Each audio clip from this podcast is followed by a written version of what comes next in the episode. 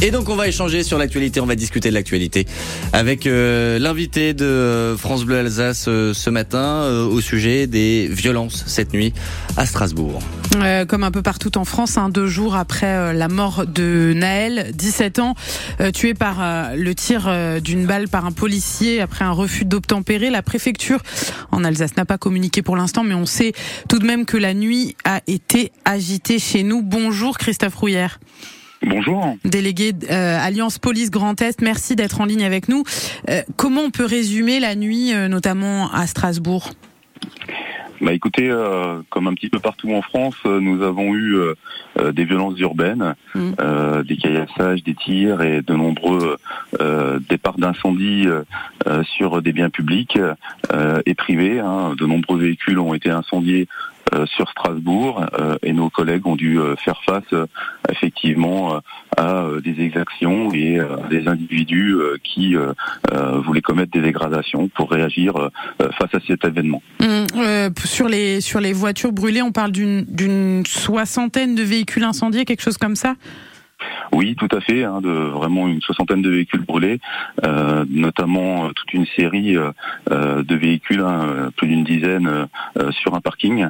voilà, ce sont vraiment des, choses, des infractions qu'on déplore et on, on, appelle bien entendu au calme parking d'un supermarché à Schiltigheim.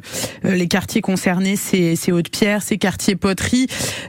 vous disiez que qu'il y avait eu des dégradations sur des biens publics. La, police a également été, euh, été attaquée particulièrement ou pas spécialement? Oui, bah, tout à fait. Hein. Nos collègues, euh, dès lors euh, qu'ils sont euh, en présence de ces individus qui veulent qui veulent en découdre, bah, sont, sont, sont, victimes de tirs tendus et un véhicule de, de, de là-bas qui a été a été dégradé par des jets de projectiles. voilà, donc effectivement, nos collègues font face à, des violences urbaines pour lesquelles bah, ils essaient de contenir. Hum, vous le disiez hein, ce matin, vous vous appelez au calme. C'est ça le message. Est-ce que vous comprenez néanmoins euh, euh, l'émotion qui peut euh, que qu'un tel événement peut susciter? Oui, bien entendu, nous comprenons l'émotion. Maintenant, il faut très certainement attendre que la justice fasse son travail. Il y a une enquête en cours. ce que nous déplorons, c'est qu'on condamne nos collègues avant même que la justice puisse se prononcer.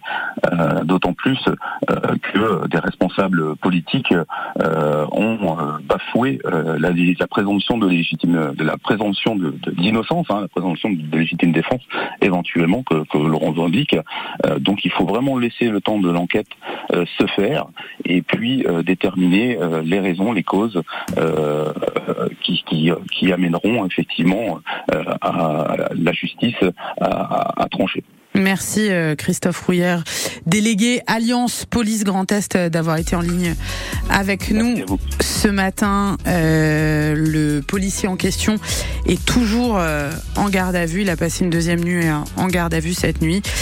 Et on apprend qu'Emmanuel Macron convoque une cellule interministérielle de, crise après cette, cette nuit de violence en France. Voilà pour les toutes dernières infos qui émaillent donc le territoire depuis, depuis ce qu'il s'est passé à Nanterre hier. 8h